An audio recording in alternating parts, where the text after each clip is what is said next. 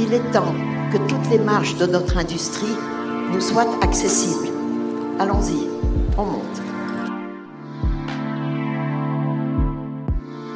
Il n'y a personne qui veut engager une fille qui fait la caméra. Le cinéma des femmes est un cinéma donc politique, qu'on le veuille ou non.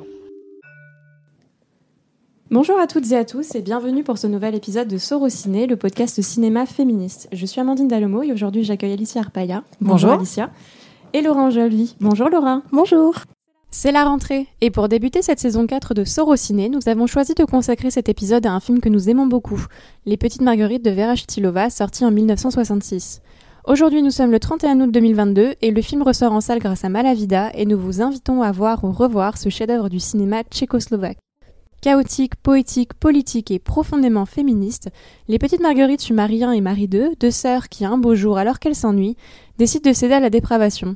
Elles invitent des hommes plus âgés au restaurant avant de les éconduire et sèment le chaos partout où elles passent. Víš co? Se tak budeme i. Správně. Vadí. Nevadí. Alors avant d'entrer dans le vif de l'analyse du film, revenons d'abord sur sa réalisatrice Vera Chitilova. Peut-être que Laura, tu peux nous parler un petit peu de qui était la grande, la première dame, pardon, du cinéma tchécoslovaque. Oui, bien sûr. Alors, Vera Chitilova est née le 2 février 1929 à Ostrava, en Tchécoslovaquie, qui maintenant s'appelle la République tchèque, si je ne me trompe pas. Et elle est décédée le 12 mars 2014 à Prague, alors c'était euh, une réalisatrice et une scénariste tchèque et c'était vraiment une des figures phares de la nouvelle vague euh, tchécoslovaque dont on va parler un petit peu plus tout à l'heure. Donc euh, pour faire une biographie assez rapide parce qu'elle a une vie assez riche, dans son enfance elle reçoit une éducation catholique qui est assez stricte, donc elle va se soustraire par la suite dans ses films où elle va remettre en question les points de vue moraux de la religion, notamment en ce qui concerne les femmes. Elle a d'abord commencé par étudier la philosophie et l'architecture avant de décréter que les études ne sont pas vraiment faites pour elle. Donc après, elle fait plein de petits boulots, euh, notamment dans un laboratoire où elle retouche des photos, où elle dessine. Elle fait aussi euh, mannequin pour une agence euh, de publicité. C'est une expérience qui va aussi, se, dont elle va se servir dans un de ses courts métrages. Il me semble que c'est son film de fin d'études qui s'appelle Le Plafond. Ensuite, grâce à son premier mari, elle trouve un boulot au studio Barandov. Donc c'était vraiment le studio euh, tchécoslovaque de l'époque. Et là, pareil, elle enchaîne un peu les petits boulots. Commence par faire euh, la clapper girl, comme on appelait, c'est celle qui faisait le clap. Puis après, elle fait plein de petits boulots. Elle fait assistante réalisateur. Mais ce qu'elle a envie de faire, c'est de la réalisation. En voyant en fait euh, dans les studios toutes les petites mains, en fait, elle a vraiment envie de réaliser. Et elle dira plus tard qu'elle avait eu envie de réaliser parce que les films qui, qui étaient produits à cette époque ne lui plaisaient absolument pas parce qu'il n'utilisait pas tous les outils consacrés véritablement au cinéma. Et du coup, elle décide de passer le concours de la FAMU. Donc la FAMU, c'était l'Académie du film de Prague. Et euh, du coup, elle réussit le concours. Et la FAMU, c'est vraiment le centre de la nouvelle euh, vague tchécoslovaque où on va voir qu'il y a plein de, aussi de réalisateurs euh, de cette époque-là qui sont passés par cette académie. Et en fait, euh, sous la direction d'Otakar Vavra, Vavra, qui était le directeur euh, artistique de l'académie, en fait, ils ont aussi accès aux films de l'Ouest, parce que pour faire le petit contexte politique de cette époque et historique, il y avait le mur de Berlin, et du coup, Vera Titilova et toute la Tchécoslovaquie de l'époque étaient à l'est, et donc du coup, normalement, les films de l'Ouest étaient, leur étaient interdits, mais grâce à ce directeur, en fait, ils vont aussi avoir les films, notamment de la nouvelle vague française, qui va être aussi un petit peu une inspiration pour la nouvelle vague tchèque. En 1962, elle réalise, son premier euh, long métrage qui s'appelle Quelque chose d'autre, qui est en ce moment sur Arte. Il me semble qu'il termine fin septembre, donc regardez-le avant qu'il s'en aille. On vous mettra le lien en description.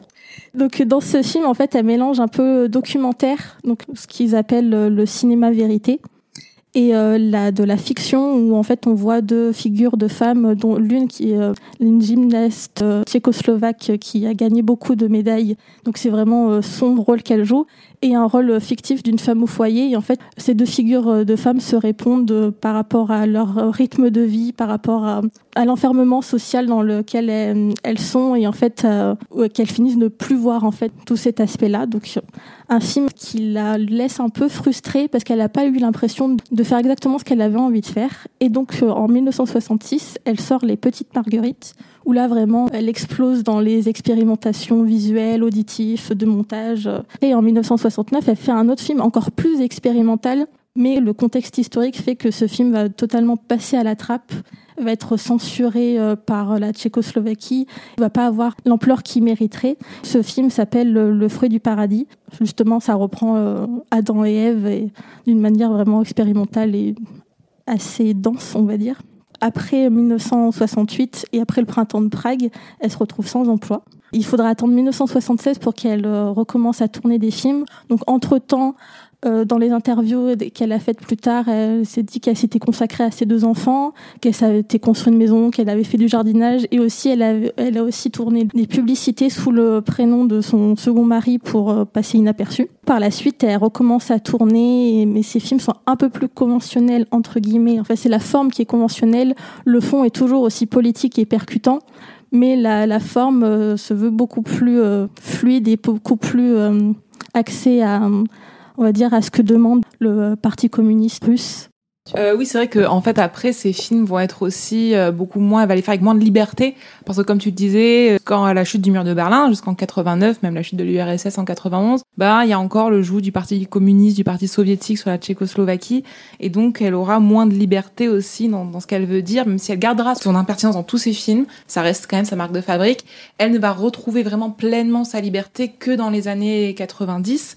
Ce qui est intéressant aussi, c'est que elle met quasiment que des personnages féminin dans, ses films. Euh, et ce, dès son premier film, quelque chose d'autre qui mettait en avant deux femmes, Les Petites Marguerites c'est aussi deux femmes. Et en fait, tous les films qu'elle va faire après, euh, donc elle a fait une trentaine de films, il me semble à peu près, des, courts-métrages, des documentaires et des longs-métrages de fiction. Et elle va toujours mettre en avant les femmes. Euh, notamment, je sais quand j'ai vu qu'en 98, elle avait fait un, un Rap and Revenge, Traps, qui suit euh, la vengeance d'une femme sur deux hommes qui l'ont violée. Il y a un film aussi, son dernier film qui date de 2006. Ça suit euh, une psychologue euh, qui travaille, donc c'est un petit peu en thérapie, j'ai l'impression, je n'ai pas vu le film, j'ai l'impression que c'est un peu en thérapie avant l'heure, donc une femme psychologue avec ses patients. Donc c'est vraiment une réalisatrice qui a voulu mettre en avant des femmes, des femmes en action, des femmes qui sont un peu maîtresses de leur destin, qui travaillent, et aussi montrer toute la charge mentale que cela peut impliquer, enfin surtout dans quelque chose d'autre qui est vraiment un film euh, euh, même si euh, elle, elle a dit que c'était pas forcément son meilleur film, moi je trouve que c'est un film qui est vraiment très réussi, qui est très intéressant, avec ce destin parallèle entre la gymnaste et la, la femme au foyer, qui sont toutes les deux sous le joug un peu du patriarcat. Exactement. Et puis en plus, on voit déjà qu'elle expérimente, notamment dans le montage. Moi, je sais qu'il y a un, passage qui m'a vraiment fait rappeler les petites marguerites, parce que du coup, j'ai vu ce film après avoir vu les petites marguerites. Et il y a un passage où en fait on voit la, la femme au foyer euh, faire des tâches ménagères. en fait le, le, montage est vraiment cuté au maximum pour justement montrer l'aliénation un peu de ces tâches et le fait que ça soit tout le temps répétitif, ça soit redondant. Et en fait ça crée presque un, un aspect comique tellement en fait elle fait la même chose. En fait elle ouvre un placard, elle referme, elle rouvre le placard, elle referme, elle ouvre un placard en bas, elle referme et c'est vraiment que des passages cutés. Et du coup euh, j'ai l'impression déjà elle expérimente un peu ce que le montage peut procurer en fait comme sensation c'est quand même une réalisatrice qui est très engagée politiquement. Alors déjà, quand elle a eu, euh, en fait, ce qui s'est passé, c'est qu'après les, petites marguerites, euh, on, va avoir l'occasion d'explorer un petit peu plus ce point-là, mais en fait, elle a été un peu au chômage forcé pendant sept ans parce que le Parti communiste, en fait, n'a pas vraiment apprécié le film, qui est quand même très à charge et qui est aussi très engagée. Et pendant cette période, effectivement, elle occupée de ses enfants, elle a fait du jardinage, mais elle était aussi en train de manifester euh, au siège du Parti communiste euh, en République tchèque. Et puis, comme vous le disiez, elle a commencé par du documentaire, mais elle a aussi fini par du documentaire parce qu'en 2006, elle a fait un film qui s'appelle Troublemakers, qui suit plusieurs femmes qui étaient engagées dans un parti qui s'appelle Égalité des chances, qui était un parti féministe. Et donc, elle a suivi en fait toutes ces femmes à travers la République tchèque pour les interroger, pour avoir leur opinion politique. Donc c'est quand même une femme qui est très engagée politiquement et ce qui est assez surprenant, c'est qu'elle a toujours refusé d'avoir l'étiquette féministe qui lui était accolée parce qu'en fait, même si les journalistes avaient toujours très envie de la qualifier de féministe, elle refusait constamment. Et alors, on n'a jamais vraiment eu de raison particulière, si ce n'est peut-être que le féminisme dans les années 60 n'était pas encore le même féminisme qu'aujourd'hui et aussi euh, parce qu'on était en République tchèque et c'était vu d'une autre manière, et que c'était une espèce d'importation, une idéologie qui était importée de l'Ouest, et donc c'était pas forcément vu d'un très bon œil. Et puis surtout, c'est ce qu'il faut savoir, c'est que en, dans l'idéologie soviétique, le féminisme faisait en fait entre guillemets partie de l'idéologie soviétique. C'est-à-dire que l'égalité homme-femme, c'est quelque chose d'important dans, dans cette idéologie-là, avec des femmes qui devaient travailler à l'usine autant que les hommes.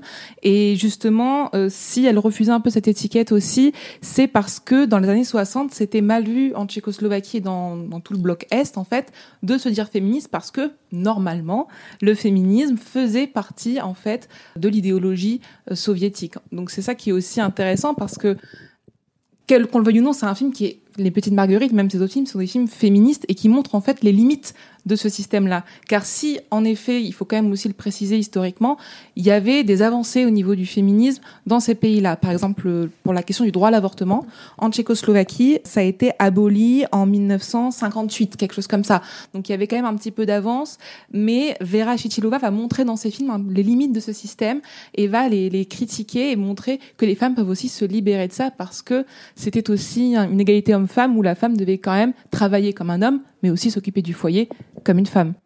Oui, et qu'elle se considérait pas comme féministe, mais elle se définissait comme individualiste. Et donc, je pense que ça rejoint totalement euh, ce que tu viens de dire, où euh, elle, en fait elle rejetait tout ce qui faisait partie du bloc soviétique pour justement euh, avoir une liberté qui lui est propre. Et je pense que le féministe, le féminisme, en tout cas dans comment elle, elle, elle le voyait dans les années 60-70, ne correspondait pas en fait à cette envie de liberté qu'elle avait envie d'explorer euh, dans ses œuvres.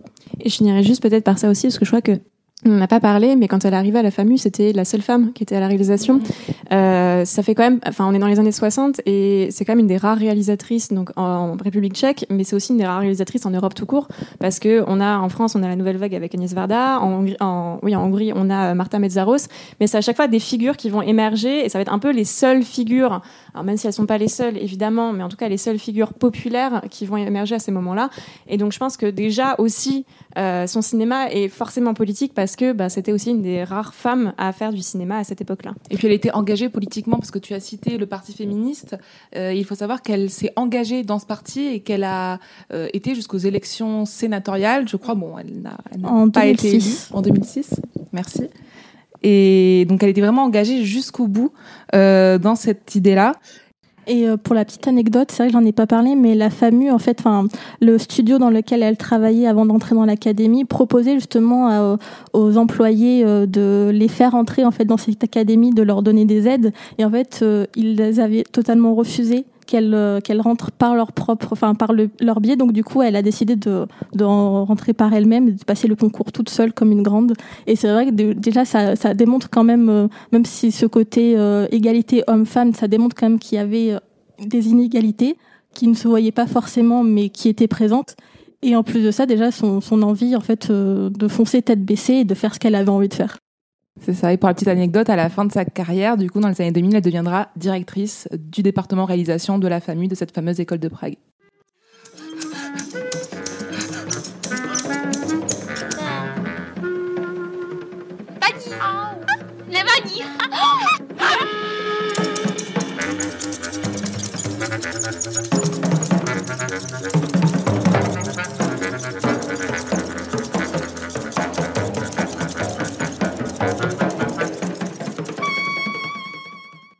Du coup, tu en parlais un petit peu tout à l'heure, euh, Alicia. Tu nous parlais de la nouvelle vague tchécoslovaque et tu nous as un petit peu euh, parlé du contexte politique euh, de cette époque.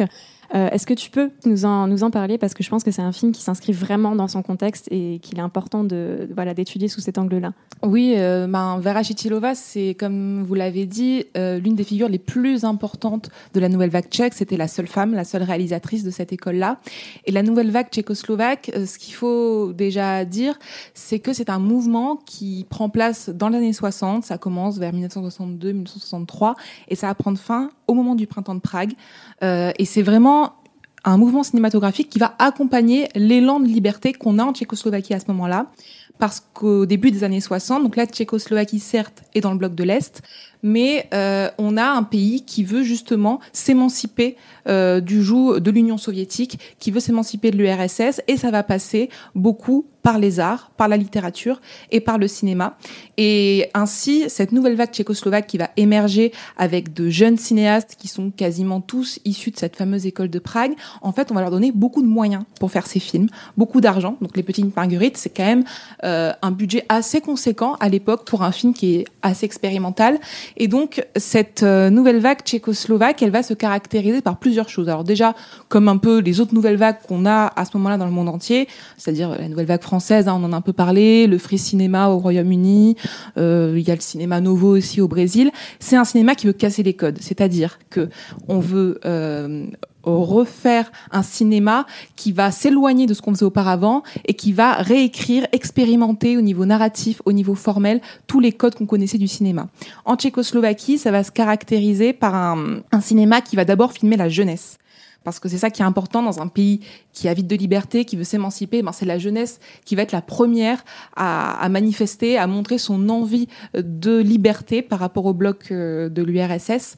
Et donc, on va filmer cette jeunesse, on va la filmer au naturel, c'est-à-dire que ce seront des tournages en extérieur, ça va être des acteurs non professionnels. Donc ça, on va en reparler avec les petites Marguerites, mais ce sont des actrices qui ont été trouvées dans la rue, en fait. Donc euh, les grandes figures de ce mouvement, donc il y a Vera Chitilova, la seule femme, il y a évidemment Milos Forman, qu'on connaît beaucoup pour sa carrière américaine, euh, puisque c'est le réalisateur de Vol au-dessus d'un nid de coucou, de Amadeus, de Man on the Moon. Mais il a fait une magnifique trilogie en Tchécoslovaquie, donc ses trois premiers films, que sont euh, notamment Au feu les pompiers, qui est une satire sociale très virulente du Parti communiste, qui sera censurée d'ailleurs par la suite sur place. Il y a l'As de pique aussi, euh, donc euh, Milos Forman qui est plus dans la satire sociale. Et puis on a un volet plus expérimental avec Vera Chtilova qui va faire des expérimentations complètement folles dont on va parler après.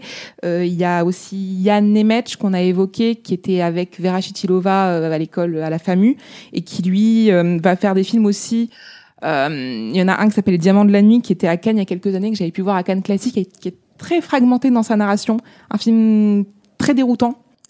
Et puis on a euh, l'apogée un peu de ce mouvement, ça va arriver en 1966 avec Jerry Menzel et, les, et son film s'appelle Train étroitement surveillé. Et ce film, en fait, va remporter l'Oscar du meilleur film étranger. Donc là, ce mouvement tchécoslovaque, qui est très important localement, s'exporte au niveau international, est reconnu un petit peu partout. Et donc, c'est un mouvement qui est très important dans ce renouveau du cinéma euh, au niveau mondial. Alors ce mouvement-là, qui est donc très effervescent, euh, il va impacter vraiment toute la production tchécoslovaque et pas seulement les films de ces de, de, de, ces jeunes réalisateurs. Par exemple, il y avait euh, en Tchécoslovaquie une forte importance de l'animation. L'animation tchécoslovaque, euh, c'était vraiment euh, une école importante au niveau international, reconnue dans tous les festivals du monde. Et là aussi, on va voir quelques films qui vont commencer aussi à s'émanciper dans leur thématique, notamment un film un court métrage que je vous recommande de Jerry Trenka, qui était un peu le, le pape de l'animation euh, en Tchécoslovaquie, du film de marionnettes, qui fait un film qui s'appelle La Main et qui est en fait un, un film très virulent sur euh, l'artiste euh, qui se bat contre la censure. En fait, c'est une marionnette, un artiste un peu autobiographique qui se bat contre une main qui lui demande de sculpter, euh, de sculpter son visage. Donc c'est un film très virulent qui est produit, je crois, en 1965, et ça montre que vraiment tous ces jeunes euh, cinéastes, dont Vera Chtilova fait partie, eh bien, ils vont impacter toute la production tchécoslovaque qui s'émancipe, qui laisse de côté toutes les productions des années 50, parce qu'avant la Tchécoslovaquie, ben, c'est des films du réalisme social, c'est des films qui mettaient en valeur les travailleurs socialistes, qui, en fait, étaient totalement dans l'idéologie soviétique, des, des, films de propagande, pour la plupart, en tout cas à la limite.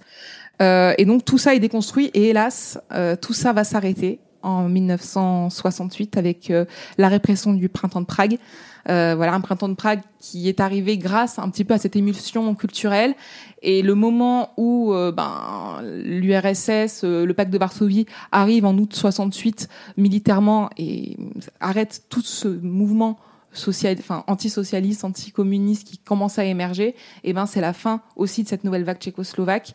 Et tous les cinéastes vont s'arrêter de tourner. Beaucoup vont partir à l'étranger. C'est le cas de Milos Forman, qui était aux États-Unis en train de, réaliser un film, il me semble, et qui va rester sur place. Euh, Vera Chtilova, elle, va rester parce qu'elle est très attachée à son pays. Euh, J'avais pu lire une interview qu'elle avait fait dans les cahiers du cinéma au moment de la promotion des Petites Marguerites, où elle disait qu'elle était attachée à son pays et que même pour la promotion, elle avait du mal à partir. Donc, euh, elle va malgré tout rester. Et comme on le disait tout à l'heure, elle, on va l'interdire de prendre sa caméra pendant sept ans.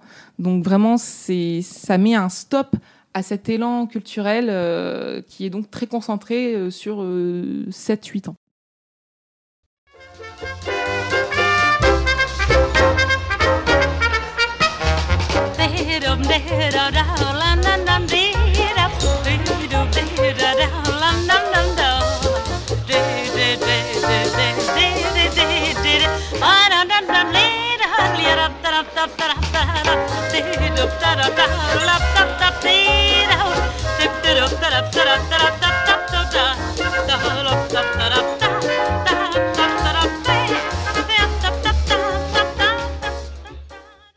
Pour aller du coup dans l'analyse du film en lui-même, t'en as un petit peu parlé, mais effectivement, c'est un film qui a été réalisé avec deux actrices qui sont non professionnelles qui sont, alors je m'excuse d'avance de ma prononciation épouvantable, euh, qui sont du coup Jitka Serova, donc qui est Marie 1, la brune, et Ivana Karbanova, donc qui est Marie 2, la blonde. C'est un film qui a été conçu par Vera Shtilova avec la costumière et scénariste Esther Kumbrachova. Et donc c'est un film sur deux personnages féminins réalisés et scénarisés du coup par deux femmes dans, une période où euh, les femmes sont très rares au cinéma. Donc déjà en soi, c'est quand même un très fort geste politique. Euh, et de toute façon, euh, cette, envie de casser les codes va se retrouver vraiment dans le film en entier. On disait hein, déjà dans le, synopsis, le but de Marie 1 et Marie 2, c'est littéralement de s'aimer le chaos. Donc en fait, le film va se construire dans une espèce d'esthétique du chaos et de la dépravation, parce que finalement c'est de ça dont il est question. Et ça va passer par le montage qui est vraiment très particulier, donc qui est vraiment expérimental. On est à une époque, tu le disais tout à l'heure Alice, où les seuls films qu'on a, ou en tout cas les seules images qu'on a, sont des images de propagande, ou alors sont de la publicité ou des magazines féminins, donc des images qui sont vraiment très polissées. Et là, on arrive avec un film qui casse totalement ces codes-là, et surtout qui va prendre deux personnages féminins qui sont en apparence quand même très jolis, euh, et qui justement sont outrancièrement jolis, elle va vraiment casser les codes pour en faire quelque chose de très grotesque, à la limite du rabelaisien, je trouve, notamment avec toute cette, euh, cette, euh, cette nourriture qui va être euh, jetée, mangée, dévorée. Enfin, tout est, tout est dégoûtant en fait. C'est le mot, je pense, tout est assez dégoûtant. Et c'est ça qui est assez déstabilisant avec ce film, c'est qu'on va vraiment partir de quelque chose d'a priori très très beau. Et je pense que c'est une connotation qui est à la fois contre le genre, enfin, en tout cas qui, s'oppose à l'autorité euh, du genre euh, politique, à l'autorité euh, du patriarcat, à l'autorité religieuse, même à l'autorité du cinéma finalement, parce qu'en explosant les codes comme ça, elle s'affranchit totalement de la narration traditionnelle d'une certaine manière, et elle va vraiment tout exploser. Oui, et en plus, ce que tu dis, ça se retrouve exactement dans sa façon euh, d'aborder, euh, en fait, euh, comment filmer, le montage, les images. Tout est très très coloré avec des codes de couleurs. Enfin, elles sont toujours habillées en rouge, noir ou noir et blanc ou bleu et vert. Et du coup, ces couleurs, enfin, en fait, c'est un film expérimental, mais qui part d'une chose que tout le monde connaît. Par exemple, quand elle apporte le vert, c'est quand elle parle par exemple du jardin d'Éden et toute cette euh, toute cette mythologie autour de Ève euh, dont elle va se servir pour justement euh, critiquer le, le fait euh, de, mettre euh, les femmes sur un piédestal, surtout leur beauté sur un piédestal, euh, fait quelque chose de totalement nouveau. Et c'est vraiment ça qui est intéressant avec les petites marguerites. Et notamment, ça part vraiment de le montage, mais dès le départ, on a un montage alterné entre des images choquantes de guerre, de bombes, et d'un côté un truc très soviétique avec une roue qui tourne, qui justement fait, penser à ces travailleurs et à tout ce, cinéma social des années 50. Et en fait, dès le départ, elle va montrer ces deux personnages d'une manière totalement comique et elle va se servir de cet humour pour, euh, critiquer un peu euh, un peu son pays et cette idéologie euh, soviétique. Oui, puis c'est vrai, les expérimentations de couleurs, ce qui est intéressant, qu'elle a travaillé ça en fait avec son mari de l'époque, qui s'appelle Jaroslav Kuchera, qui était un peu l'un des chefs-op emblématiques de la nouvelle vague tchécoslovaque. Il a travaillé avec plein de cinéastes, notamment Vera Chitilova. Et sur les petites marguerites, ça a demandé un an et demi quand même de préparation, rien que sur beaucoup sur les couleurs en fait. C'est-à-dire qu'il a beaucoup expérimenté chez lui à faire des, des, des, petits tests en fait avec sa caméra sur les pellicules. Il y a notamment un moment euh, où il y a un train qui part où euh, en fait ça a été peint sur la pellicule. Enfin, on voit qu'il y a vraiment une expérimentation très pop en fait. On a vraiment l'impression des fois d'assister à une œuvre de pop art. Il y a une séquence aussi, un dîner, où on va avoir des monochromes de couleurs. D'un coup, ça peut être vert, jaune, violet, bleu. Donc, on a vraiment une esthétique très surprenante euh, et quasiment inédite. En tout cas, euh, c'est assez déroutant dans un film comme celui-ci, un film tchécoslovaque, d'avoir autant de couleurs.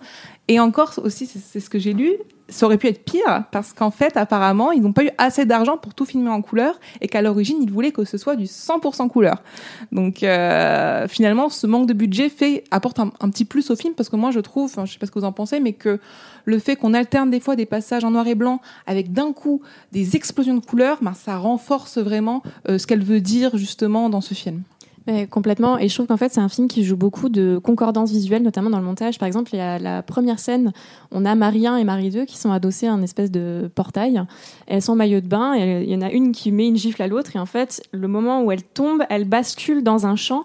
Et là, d'un coup, hop, on est en couleur. Et en fait, tout le film va se construire vraiment sur des concordances euh, visuelles qui va du coup renforcer une espèce de poésie assez étrange et assez pop complètement. En fait, le film leur a un petit peu échappé. C'est ce que dit notamment euh, Jaroslav Uchera dans, une interview que j'ai pu lire où il disait qu'à la base, ce qu'il pensait faire, c'est pas du tout le résultat. C'est-à-dire qu'au moment du tournage, il y a eu des expérimentations et en fait, dans les couleurs notamment, il y a eu une esthétique qui s'est créée au fur et à mesure du tournage. Ça se voit en fait que c'est un peu un, film par moment qui peut être euh, un peu de briques et de broc parce que il y a une scène notamment où euh, elles vont commencer à se découper littéralement. Et il va y avoir un espèce de montage euh, un petit peu euh, comme si elles étaient coupées euh, au, ciseau, enfin comme, comme des espèces de, feuilles de papier, où elles vont apparaître. Et c'est vrai qu'en en fait, elle va vraiment mélanger toutes les techniques. Et c'est un film qui visuellement est assez incroyable à cette époque-là. Enfin, c'est assez fou en fait d'avoir un tel film. Oui, c'est ça. On l'a surnommé un peu la, la Godard tchécoslovaque parce que sur le biais des expérimentations, ça, ça se rapprocherait un petit peu. Et encore, j'ai l'impression qu'elle va encore plus loin sur les couleurs. C'est quand même un, film qui nous éclate à la figure. Mais du coup, euh, j'avais lu aussi l'entretien qu'elle avait donné au Cahier du cinéma en septembre 1967, où elle avait présenté euh, Les Petites Marguerites à la Cinémathèque euh, de Paris.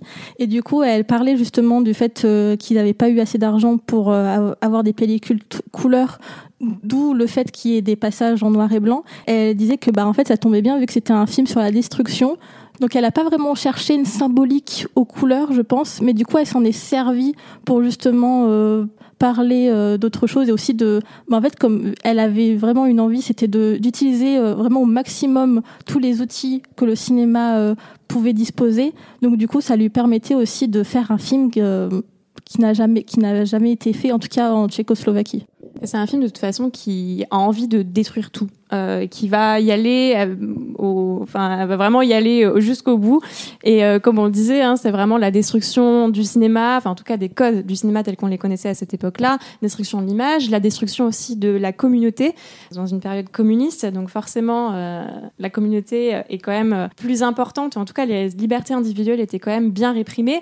Et je trouve que ça passe beaucoup par la profusion de scènes de repas parce que je trouve que c'est des scènes qui sont très connotées dans le sens où c'est des scènes, enfin, en tout cas dans, notre quotidien, le repas c'est quelque chose qui est très encadré, c'est-à-dire qu'on va pas manger le dessert avant l'entrée. Et eh ben Marie 1 et Marie 2, si elles vont le manger à l'envers, elles vont se le jeter dessus, elles vont le manger avec les mains, et en fait il y a vraiment cette destruction des codes sociaux où elles vont faire n'importe quoi parce qu'elles ont envie de prouver que euh, elles existent. Aussi c'est une manière de, de, faire émerger en fait des voix individuelles.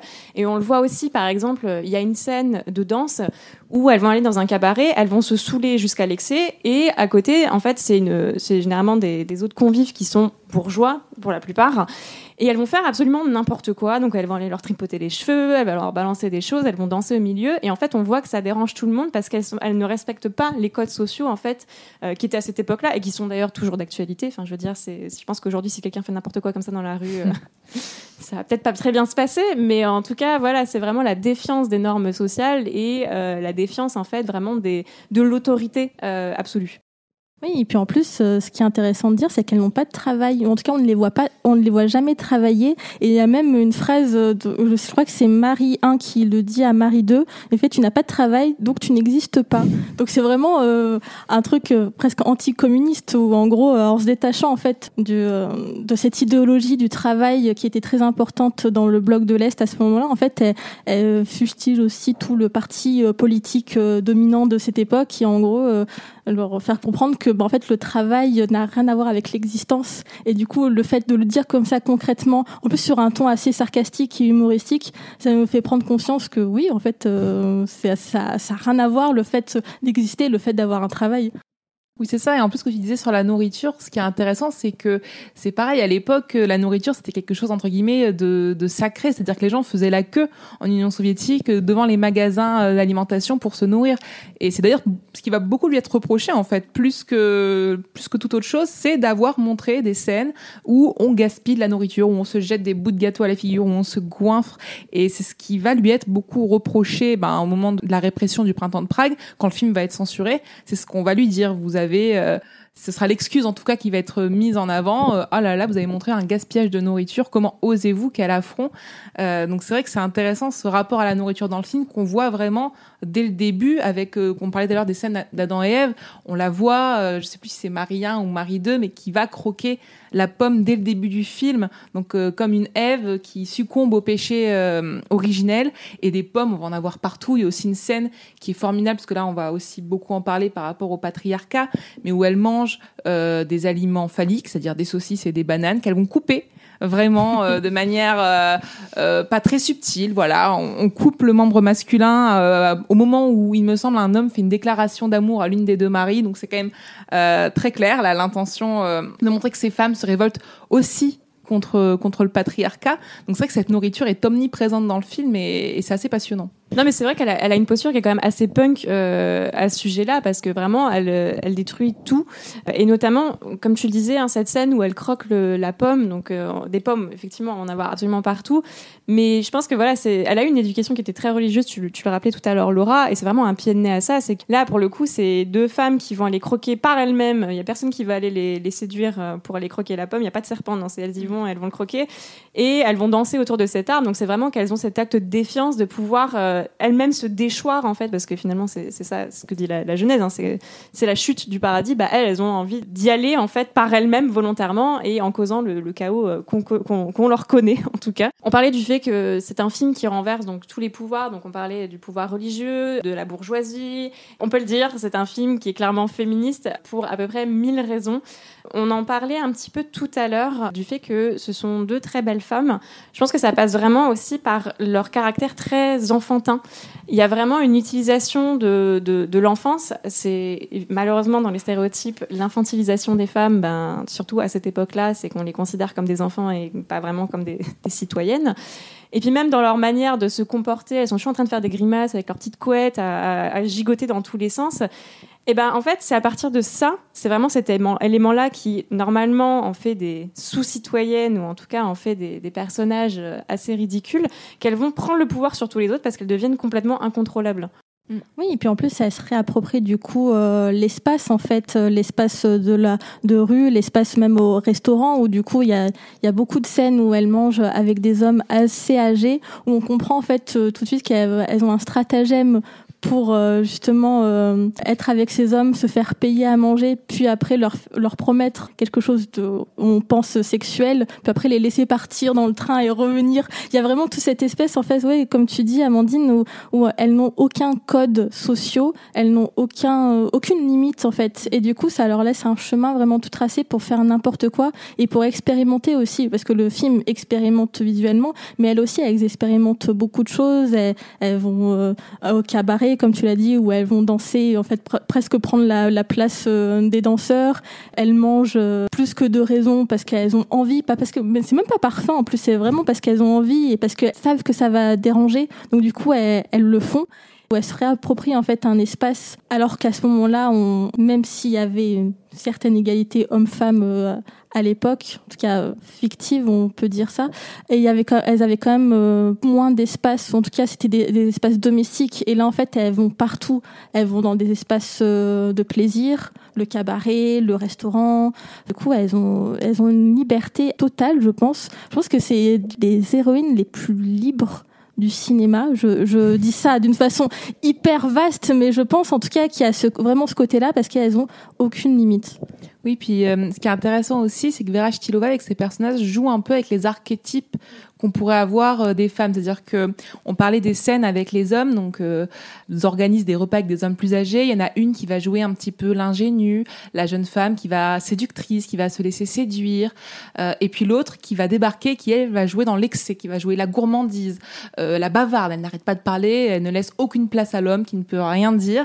Et donc toutes les deux en fait se jouent de cette de ce personnage masculin pour le pour ensuite euh, euh, ben, l'abandonner, comme tu le disais, dans un train. Et elles vont jouer vraiment de ces stéréotypes féminins. Et c'est ça qui est assez jouissif, je trouve, dans ce film, c'est qu'elle déjoue ça, en fait, ces deux personnages, Marie 1 et Marie 2.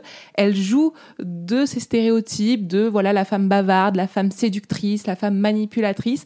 Et elle, euh, elle se réapproprie, en fait, ces stéréotypes elles en jouent et elles en jouissent. Et c'est ça qui, je trouve, assez génial. C'est comme tu dis, vraiment des héroïnes très libres aussi sur ce point-là. C'est-à-dire qu'elles savent euh, dans les, les cases dans lesquelles on veut les mettre et elles savent aussi comment tenter de s'en sortir en retournant ça à leur avantage. Je trouve qu'il y a une vraie inversion en fait euh, de la domination dans ces scènes-là. Notamment, il y a une scène où, alors je crois que c'est Marie II, la blonde, euh, qui séduit un homme chez, chez lui. Et encore une fois, elle est dans ce rapport de séduction et en fait, elle le fait tomber amoureux. Et une fois qu'il est tombé amoureux, il va l'appeler et en fait, elle renverse totalement le- l'idée ou le stéréotype que les femmes sont les grandes romantiques, qu'elles vont pleurer, qu'elles vont pleurer après leur homme. Et là, en fait, le, cet homme va aller frapper à la porte, il va l'appeler. D'ailleurs, elle se fait appeler Juliette, donc en fait, elle, elle leur donne des, des noms euh, improbables. Et en fait, les deux vont être un peu nonchalantes au téléphone en lui disant Oh non, j'ai pas très envie de te voir. Et puis en fait, l'homme au téléphone est en train de devenir complètement fou d'amour et en train de le supplier de pouvoir euh, la revoir. Donc en fait, elle les, soumet littéralement à leur désir et, s'en moque très clairement parce qu'elles n'ont aucune pitié pour elle. Et je pense que vraiment, le- leur aspect incontrôlable, en fait, euh, qui va traverser tout le film, c'est ce qui vraiment dérange. Ça fait des femmes qui dérangent vraiment. D'ailleurs, c'est quelque chose aujourd'hui, même euh, encore d'actualité, quand des femmes sortent un petit peu du moule, on dit toujours que ce sont des femmes qui dérangent, on les appelait les sorcières. Mais là, clairement, elles dérangent toute la société entière, et notamment les hommes, parce qu'en fait, les hommes n'a- n'arrivent pas à avoir l'emprise comme d'habitude ils peuvent l'avoir. Oui, et puis en plus, ils ont aucun espace à l'écran. On les voit un, tout petit peu, mais euh, comme tu disais, Alicia, ils peuvent pas parler. Et même, euh, par exemple, ce- cet homme énamouré qui appelle Juliette à grands cris, euh, on le voit pas. En fait, on entend juste sa voix. Et juste avant qu'il aille frapper à sa porte, il y a une scène assez marquante où on la voit justement Marie II le séduire. En fait, ils sont chez lui. Enfin, en tout cas, on pense qu'ils sont chez lui. En fait, il y a plein de tableaux de papillons accrochés au mur et euh, comme des trophées de chasse. Et du coup, elle se déshabille lentement et en fait, elle met euh, des, des tableaux euh, sur sa poitrine ou sur ses fesses pour cacher ces parties-là. Et on a l'impression du coup qu'elle le séduit, mais du coup aussi, elle, elle le séduit, mais elle prend toute la place. Et elle détourne aussi ce- ces trophées où euh, on pourrait dire que c'est la femme trophée, mais du coup, elle détourne totalement ses codes à son avantage et pour un à la fois euh, prendre toute la place et deux euh, renverser totalement les codes et les stéréotypes. Et ça, euh, je pense que c'est quelque chose que Vera Chitova fait tout le long du film et qui est assez important Et puis Juliette, c'est pas un nom anodin. Enfin, c'est- vraiment euh, l'héroïne de Shakespeare, l'héroïne romantique absolue qui se donne euh, à son homme. Et donc c'est vrai que ça déjoue là encore une fois euh, un cliché féminin absolu et ça lui redonne une forme de, de, liberté de rejouer ce nom pour jouer justement la jeune femme qui va éconduire son amant, qui n'en veut pas, qui ne veut pas être cette femme trophée en fait, tout simplement, vu que juste après cette scène, c'est ce moment dont je parlais tout à l'heure où elles vont euh, couper les saucisses euh, et les bananes, c'est vraiment dans la foulée, donc elle ne veut pas être Juliette justement, c'est ça qui est assez génial. Mais même, je trouve qu'elles se- elles s'affranchissent du- d'un regard masculin parce que, on, l'a dit, hein, c'est un film qui a été scénarisé par une costumière. Je pense que ça se voit très clairement dans le film. Et au fur et à mesure, en fait, leur trait d'eyeliner va grossir jusqu'à prendre tout l'espace. Alors, ça paraît être rien du tout, mais en fait, elles s'affranchissent vraiment des codes euh, de la beauté pour devenir presque des espèces de masques, en fait. euh, Enfin, Comme des masques un peu de ballet. Que C'est vrai Exactement, que les, ouais. les ballerines ont souvent ce genre de, de grands masques autour grand, des yeux. ouais. oui. Et c'est vrai que du coup, c'est plus une beauté traditionnelle, en tout cas perçue d'un regard masculin, mais elles se réapproprient vraiment leur maquillage, elles se réapproprient vraiment leur corps. Et c'est vrai que c'est un film qui parle aussi beaucoup de comment réapproprier l'espace. Et si du coup elles arrivent vraiment à déranger dans l'espace public, à l'intérieur, chez elles, elles se permettent de tout détruire. C'est-à-dire qu'au début, elle va commencer par découper euh, la tête d'oreiller de son lit, et puis après, elle va commencer à euh, déchirer les rideaux, et puis un jour, elles vont mettre le feu.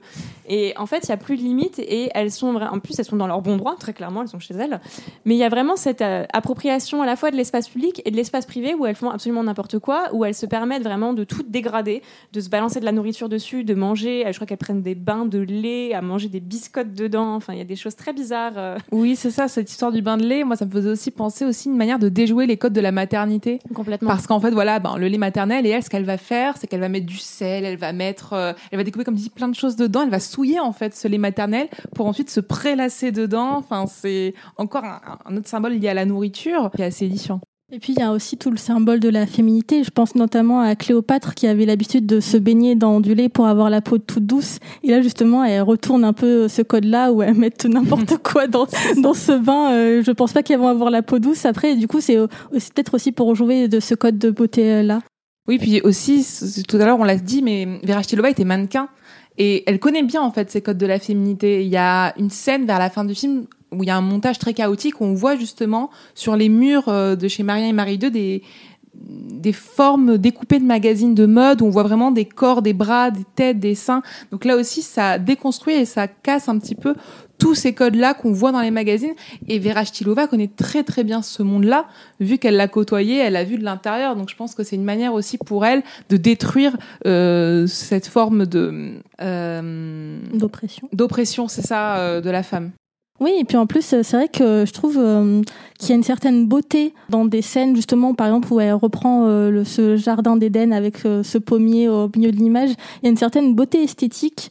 Et euh, il y a aussi certains cadrages qui, je trouve, font rappeler un peu les pubs, en tout cas les pubs de l'époque, où euh, les femmes étaient quand même très découpées. Et euh, on a parfois des gros plans de bouche, euh, de yeux, etc., qui euh, font penser à ces publicités de l'époque. Et justement, le moment où elles mettent le feu à leur appartement, c'est le moment où, comme tu disais, Alicia, il y a plein de, il y a plein de magazines découpés qui sont sur le mur, et en fait, elles mettent feu à ça. Et je pense aussi c'est pour bah, se rebeller justement contre cette iconisation de la femme et de leur corps, je pense. Mais il me semble même d'ailleurs que c'est la scène où elles-mêmes se découpent d'ailleurs, où Oui, en fait elles ça. vont d'abord, je crois que je sais plus Maria ou Marie 2 qui va découper une jambe ou un bras, et en fait elles vont se découper jusqu'à se découper la tête, et en fait elles vont fragmenter leur corps exactement de la même manière dont, dont, dont on parlait. Donc c'est vraiment l'explosion totale, c'est qu'à un moment donné elles ressemblent à ces images de publicité qui ne ressemblent en fait plus à rien du tout. Parce que ben elles sont totalement euh, déshumanisées en fait d'une certaine manière, sauf que elles voilà qu'est-ce qui reste? Ben, il reste leur voix et c'est ce qui permet d'avoir cette voix aussi euh, particulière et, euh, et individuelle en fait qui va qui va traverser tout ce film. Après, je pense qu'on peut on peut revenir aussi sur une scène qui est quand même un peu le climax du film, qui est la scène d'orgie de nourriture finale. Donc la scène du banquet, qui me semble être un banquet militaire d'ailleurs, où en fait Marie 1 et Marie 2 vont arriver donc dans un espèce de banquet qui est un banquet militaire où il n'y a personne à ce moment-là et elles entrent dans la pièce et elles vont vouloir d'abord goûter tout doucement. Et puis au fur et à mesure, en fait, elles vont commencer à aller mettre les mains dedans, elles vont aller manger, elles vont aller faire des défilés de mode et en fait, ça part totalement en vrille. Et là, c'est vraiment l'anarchie totale. Et le film, voilà, je pense que là, on est clairement dans, dans, dans un truc très. Enfin, moi, je trouve que c'est quelque chose de très rabelaisien où on est vraiment dans la bassesse totale avec deux très jolies filles euh, qui se mettent en scène et qui commencent à faire des défilés de mode avec euh, avec des rideaux sur la table, avec les talons qui trempent euh, dans la nourriture. D'ailleurs, je crois que je ne sais plus laquelle des deux disait en interview qu'au début c'était très chouette de tourner ces deux scènes, enfin cette scène-là parce que euh, tout était très bon et puis en fait au fur et à mesure bah, la nourriture a pourri et donc c'était devenu insoutenable. Donc euh, mais c'est vrai que je me demande d'ailleurs euh, comment ouais, a été ce tournage parce que je pense que Ça a duré une semaine, je crois, rien que cette scène du Ouais. banquet qui dure, je sais pas, 15 minutes, 15 minutes, je pense, ouais. dans le film. Donc une semaine de tournage, c'est quand même très long et en fait, ils remplaçaient pas la nourriture. Donc euh, la nourriture, comme tu disais, pourrissait et les actrices ont dû euh, bah, continuer de tourner avec leur grand sourire dans des, des mets qui étaient en train de, de pourrir les uns après les autres, même si, je vous rassure, apparemment, on leur donnait quand même de la nourriture euh, comestible à manger euh, au fur et à mesure, parce qu'elles mangent beaucoup aussi, elles détruisent mais elles mangent. Oui, elle détruisent et elle mange. Et je trouve que c'est une scène qui est assez intéressante parce que c'est vraiment un espèce de, de, de shift en fait euh, dans le film. Parce qu'à un moment donné, elles se rendent compte, enfin elles se rendent compte, tout est relatif, mais à un moment donné, elles prennent conscience ce qui s'est passé et elles ont cette envie un peu de réparer.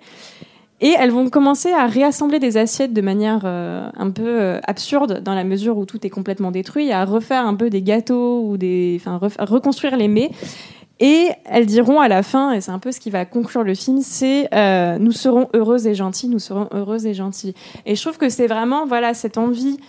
Enfin, cette envie, c'est encore une fois, elles essaient de se convaincre qu'en rentrant dans les normes, elles arriveront à, être heureuses et gentilles. Et en fait, on l'a bien vu que non, parce qu'elles-mêmes, déjà, quand elles le disent, elles se rendent bien compte qu'elles sont très malheureuses. Et puis, je pense qu'il y a aussi une dimension aussi très politique, parce qu'on est à un moment donné dans une période où le Parti communiste commence un petit peu à donner plus de liberté. Et puis, il va y avoir le, le de Prague juste après. Donc, c'est presque un peu prémonitoire d'une certaine manière. Donc, il y a ce truc un peu de est-ce qu'on est peut réparer, en fait, tant d'années de souffrance euh, en essayant de réparer, euh, bah, comme elles le font avec des assiettes euh, brisées, réparer sur des bases qui sont de toute façon pas solides et qui sont déjà pourries de base. Et puis on a l'impression qu'elles sont un peu forcées euh, de le faire, qu'il y a une sorte de, de, de force qui leur dit il faut faire ça, il faut réparer pour ne pas être puni. Parce que juste avant qu'elles réparent, euh, elles sont suspendues à un lustre et le lustre tombe, elles se retrouvent dans l'eau. Donc en gros, elles sont déjà punies et on leur dit ben pour euh, pour ne pas mourir, il faut que vous répariez tout ça, sinon ce sera encore pire. Et tu disais qu'il y avait cette phrase où elles disent pour être heureuse, il faut réparer. Il me semble qu'il n'y en a qu'une seule des deux, Marie, qui le dit. Oui. La deuxième refuse systématiquement de dire ce mot. Donc ça montre une qui est ce qui se soumet totalement à cette autorité, qui lui dit répare ce que tu as fait, donc euh, qui re-rentre dans les rangs, et l'autre qui refuse parce qu'elle sait en fait au fond d'elle que ça va rien changer, qu'elle aura beau réparer les choses, à la fin la punition entre guillemets sera la même parce que ce qu'elles ont fait, euh, ça a été fait et ça ne s'oublie pas par le régime entre guillemets. Donc même si on essaie de réparer, à la fin il y aura toujours une excuse pour les rabaisser, pour les refaire entre guillemets mourir symboliquement. Et puis en plus, c'est une réparation forcée parce que même dans leur costume, leur costume a totalement changé. Elles sont engoncées dans des euh, papiers journaux euh, ficelés, euh, saucissonnés presque euh, avec de la corde. Et en fait, elles ont très peu de mouvement. Donc elles marchent un peu en canard. elles ont pas trop, enfin en tout cas, elles sont vraiment resserrées. Alors que dans tout le reste du film, elles ont, enfin, elles ont des vêtements qui leur permettent de, de se mouvoir assez librement. Là, elles sont vraiment resserrées, donc c'est vraiment une, une réparation forcée. Et euh, du coup, ça se voit parce que les assiettes, de toute façon, elles ont été cassées. Enfin, puis même comment elles les mettent, du coup, on peut, on pourra pas manger dedans. La, nourriture a été piétinée, euh, totalement euh, détruite. Et du coup, ça, ça pourra jamais se réparer. Et je pense aussi, il y a, c'est, enfin, elle, en tout cas, elle l'a tourné bien avant euh, le printemps de Prague et bien avant le retour de la censure, comme dans les années 50.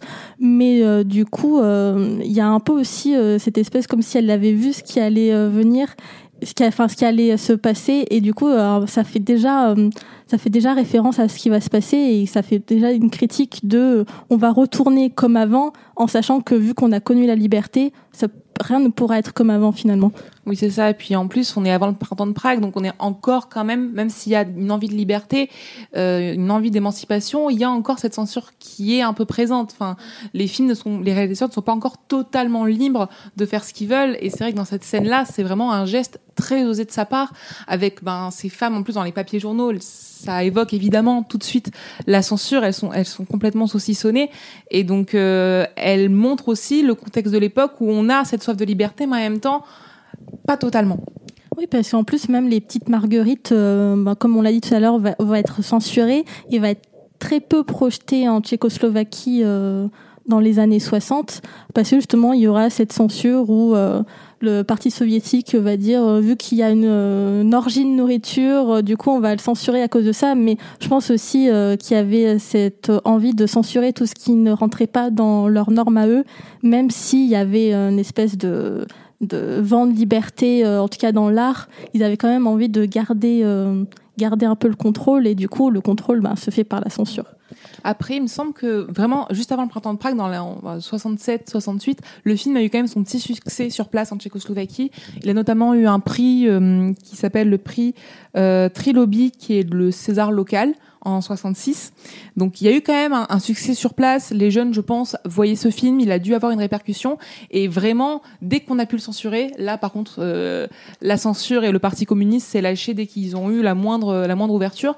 Mais au moment de sa sortie, le film a été quand même bien accueilli sur place et notamment à l'est euh, les gens retenaient beaucoup la condamnation morale parce qu'en fait à la fin du film on l'a pas trop évoqué mais il y a un message il y a une sorte de condamnation morale de ces deux filles là en disant ah ben presque vous voyez ce qui se passe à la fin ben elles se retrouvent euh, euh, elles coulent non elles, elles tombent dans l'eau je sais plus ouais. Et surtout, ça il y a voilà une déflagration. euh, et juste une derrière, déflagration, il y a euh, des ouais. bombes. On retrouve le montage dont tu parlais au début, euh, Laura, avec ce montage alterné entre des bombes et euh, ce mécanisme de travail soviétique, ce rouage. Donc, euh, c'est ce qu'on a retenu plutôt à l'est, ce côté condamnation morale. C'est facile à retenir, hein, forcément, on cherche pas le sous-texte. Alors que à l'ouest, à l'inverse, on a vu ça comme vraiment un geste libertaire absolu. Euh, et venant de l'est, c'était d'autant plus fort en fait. Donc vraiment, l'analyse qui a été faite du film était très différente d'un bloc Mm. à l'autre. Oui, parce qu'en plus, la toute dernière phrase qui est euh, du coup euh, mise en carton euh, dans le film, c'est ce film est dédié à tous ceux dont la seule source d'indignation est une salade piétinée. Le message est clair. Voilà, le message est très clair et c'est vrai qu'en plus, qui est euh, assez drôle, parce que il me semble pas, en tout cas, j'ai pas lu qu'elle ait rajouté cette phrase par la suite. En tout cas, dans la réception du film, il y a justement un, comment dire, un élu euh, du Parlement euh, tchécoslovaque qui a été très virulent par rapport au film et qui justement euh, avait dit dans sa phrase Pourquoi donc avons-nous des gardes frontières qui remplissent leurs tâches de combat et empêchent de pénétrer l'ennemi chez nous, tandis que nous versons des sommes royales aux ennemis internes, parce que comme tu l'as dit Alicia, elle a eu quand même un budget assez conséquent, que nous laissons piétiner et détruire les fruits de notre travail. Ça, dès la normalisation, en fait, euh, donc en 60, à l'automne 68, c'est vraiment ce qu'on a dit tout de suite. Le film a été censuré pour sa représentation de comportement dévergondé. Voilà. Donc euh, tout de suite, dès la normalisation, c'était vraiment la cible et presque un, symbole de censure euh, immédiat. Comme beaucoup d'autres films, comme celui de Milos Forman, que j'étais tout à l'heure au feu les pompiers, beaucoup de films vont pâtir évidemment de, de cela. A hrajem na to? Ne.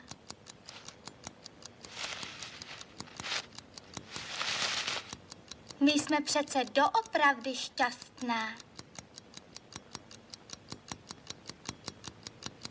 Ale to nevadí.